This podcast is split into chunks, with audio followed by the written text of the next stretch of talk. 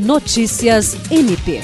Nas primeiras horas desta terça-feira, 25 de abril, o Ministério Público do Estado do Acre, por meio do Grupo de Atuação Especial de Combate ao Crime Organizado, em conjunto com a Polícia Militar do Estado do Acre, deflagrou a segunda fase da Operação Repiguete, com o objetivo de efetivar a prisão de integrantes de organização criminosa com atuação nacional, bem como para dar cumprimento a mandados de busca e apreensão no município de Tarauacá. A operação foi desencadeada diante da notícia de possíveis ameaças a agentes públicos na região, visando também combater os principais crimes praticados pela facção, que são tráfico ilícito de entorpecentes, roubo, homicídios, entre outros.